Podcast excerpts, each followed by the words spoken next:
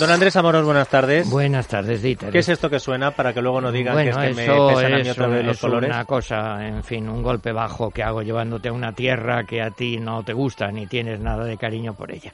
Bueno, yo también, esto es música tradicional asturiana, popular, que es bellísima, bellísima. Hay un cancionero popular asturiano que lo recopiló Martínez Torner y luego Federico García Lorca incluyó ya poemas eh, también y canciones. Bueno, y hay una cosa maravillosa que es la danza prima, que ahora, hace unos años ya se ha recuperado en la playa de Gijón, se baila todo el pueblo. Espectacular. Una cosa muy hermosa y ya está, es una, una tierra, en fin, muy, muy tradicional, muy apegada a sus tradiciones, que son, pues sencillamente, el origen de España.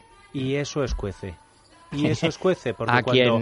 Claro, porque cuando tú tratas de utilizar las tradiciones, los dialectos, las lenguas, la- el folclore, para separar, y empiezas a rascar y dices, oye, pero si el origen...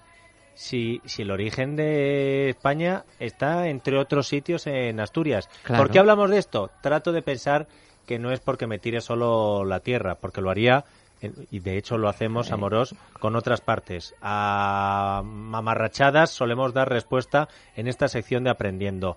Y la que van a escuchar es una de ellas. La semana pasada... Es muy, muy grande, eh, cuidado, Sí, que yo estoy esta es de la- muy avergonzado. Podemos decir que está en, el top 3 Sí, esto compite. compite, fin. ¿no? Este es- estaría jugando la final de la Champions, lo que van a escuchar.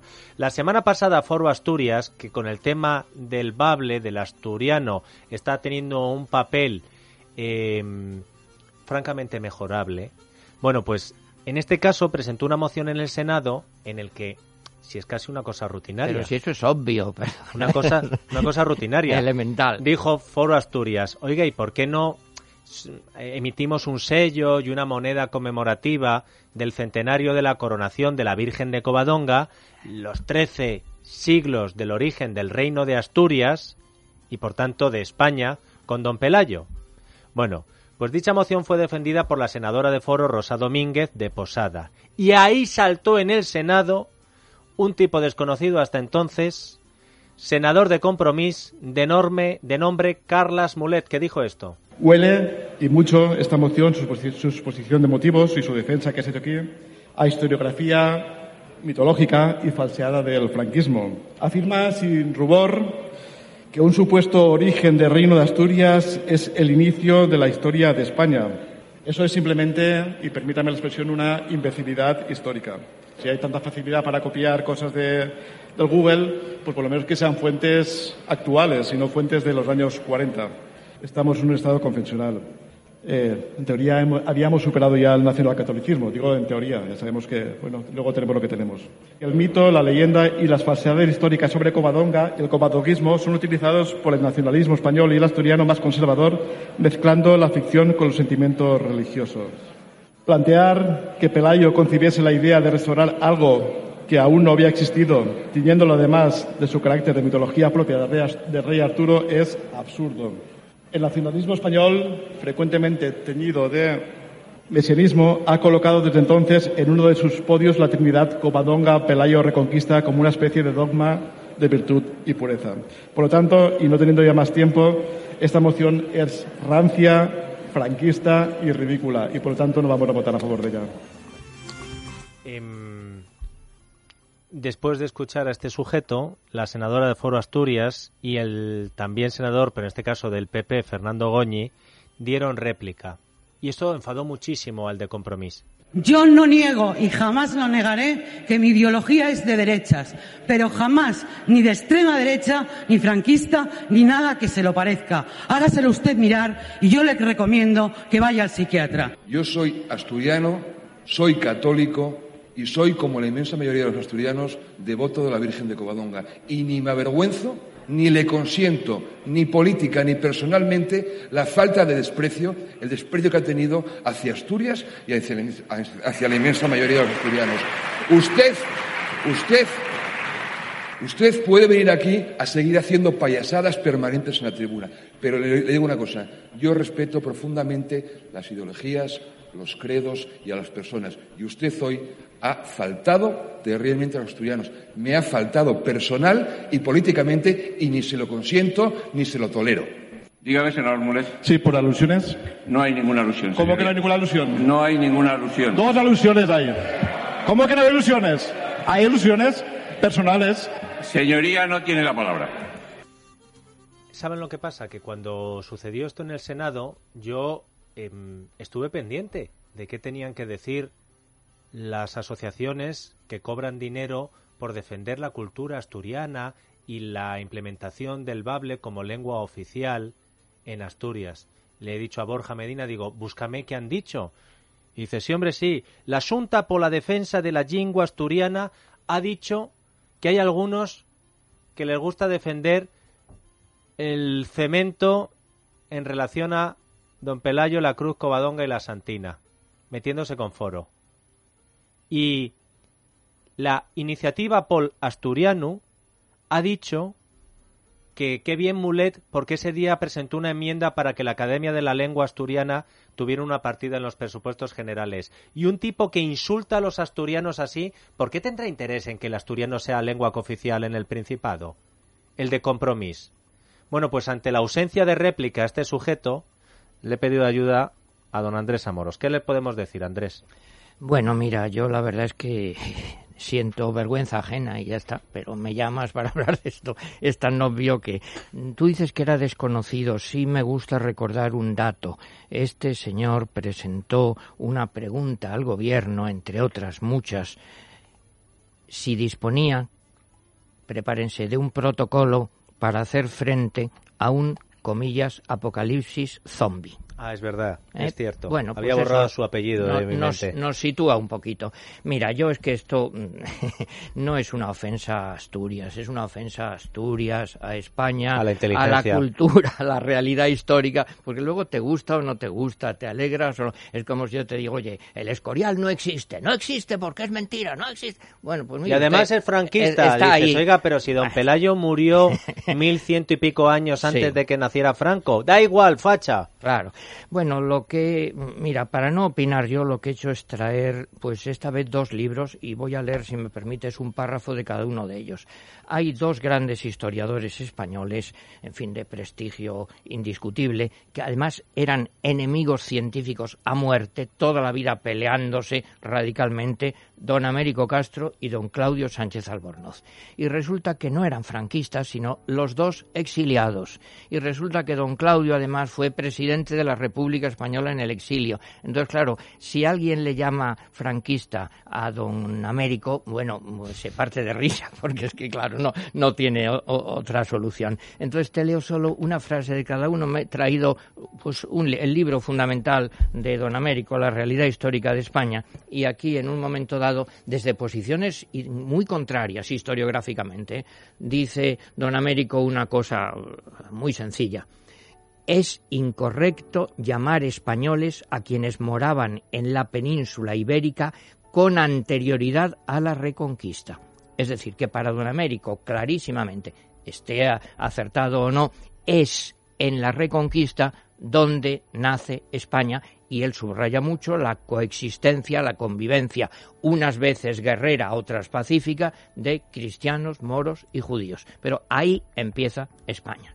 Bien, don Claudio, pues he traído, mira, de una historia de España dirigida por Menéndez Pidal, el tomo séptimo, La España cristiana de los siglos VIII al XI escrito por don Claudio Sánchez Albornoz y es su gran tema, claro. Y ahí pues te leo un poquito más, textualmente, todo lo que voy a leer. La reconquista nos libró de ser piltrafa del Islam en la extrema península de la gran península que constituye Europa.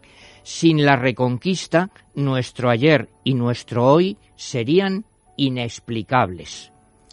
¿Es exacto el calificativo que suele aplicarse a la reconquista? Yo no puedo vacilar al contestar afirmativamente. Fue la reconquista la ambiciosa pretensión de conquistar de nuevo la tierra madre de España. Y cita una cosa, una frase bonita en latín, perdónenla, la voy a traducir enseguida, de la crónica de Alfonso III del año 886, un poquito antes de Franco. El rey Alfonso, en el cronicón que lleva su nombre, al referir la lucha en Covadonga, hace decir a, a Pelayo, le di- pone en su boca estas palabras, le dice Pelayo al traidor Opas, spes nostra Christus est quod peristum monticulum quem conspicis sit Spania salus. Nuestra esperanza en Cristo es que por esta montaña que estás viendo lograremos salus Hispanie, la salvación de España. Y concluyo, don Claudio Sánchez Albornoz, Pelayo, Pelayo soñó ya con la salvación de España cuando se decidió a luchar en Covadonga. Página 21. Señorías, poco más hay que decir. Sí puestos a presumir de la persona a la que tenemos como un colaborador, como no lo dice él, lo voy a decir yo, ambos libros que acaba de leer de Américo Castro y de Claudio Sánchez Albornoz están dedicados por don Claudio y don Américo a Andrés Amoros.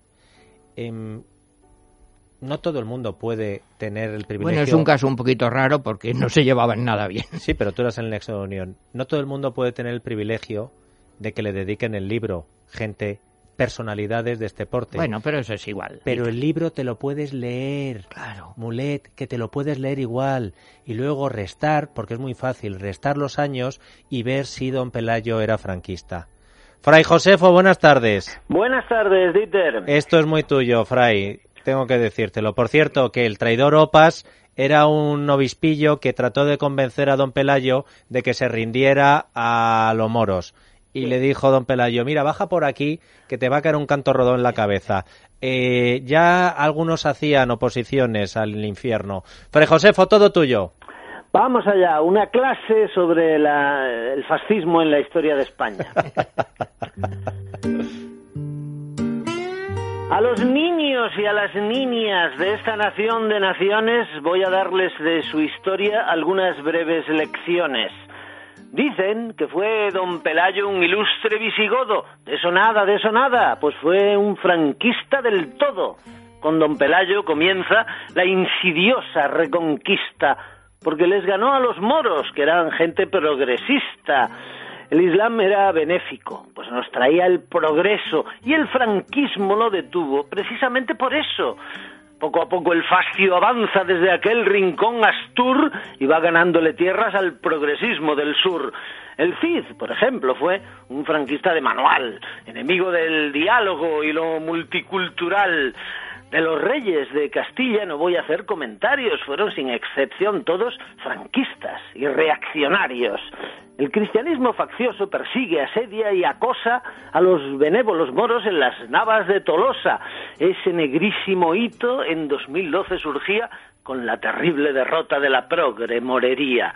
Malditos reyes cristianos que oprimían al Islam, se salva Jaime I, que sabía catalán. Dicen de él que era monarca de Aragón. Mentira gruesa, pues fue rey de la corona catalano-aragonesa. Y aunque luchó con los moros, se perdonan sus desmanes por haber instituido los países catalanes. Los que sí son fachorrones, autócratas y diabólicos son Isabel y Fernando, llamados reyes católicos. Isabel, la de Castilla, y Fernando, el de Aragón, quisieron los muy franquistas fundar aquí una nación y encima, bajo su mando, como la tierra es esférica, Colón, que era otro franquista, llegó a las costas de América. Los inocentes indígenas supieron que era el estrés con franquistas opresores, por ejemplo, Hernán Cortés.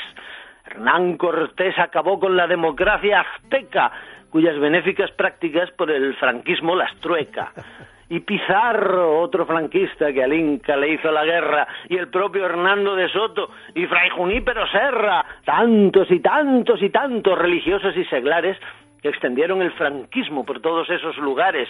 Sabed, niños y muchachos, sabed, niñas y muchachas, que nuestra historia es tan solo una sucesión de fachas fachas que en Cádiz hicieron contra el gran Napoleón en 1812 aquella constitución, fachas que fueron patriotas contra la tropa gabacha, el patriotismo español es jodidamente facha, fachas que escribieron libros con un lenguaje sexista, fachas que pintaron cuadros sin ética feminista, fachas de todo pelaje, fachas de todo jaez, porque es la historia de España facherío y sordidez.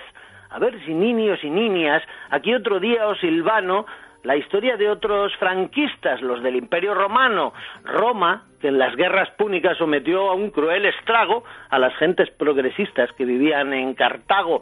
Pero eso será otro día, pues es un tema profundo, cómo el franquismo envenena la historia entera del mundo. Ale niños, ale niñas, el martes que viene os veo, guardad libros y libretas, podéis salir al recreo. A las noticias. Es la tarde de Dieter, con Dieter Brandau. Es radio.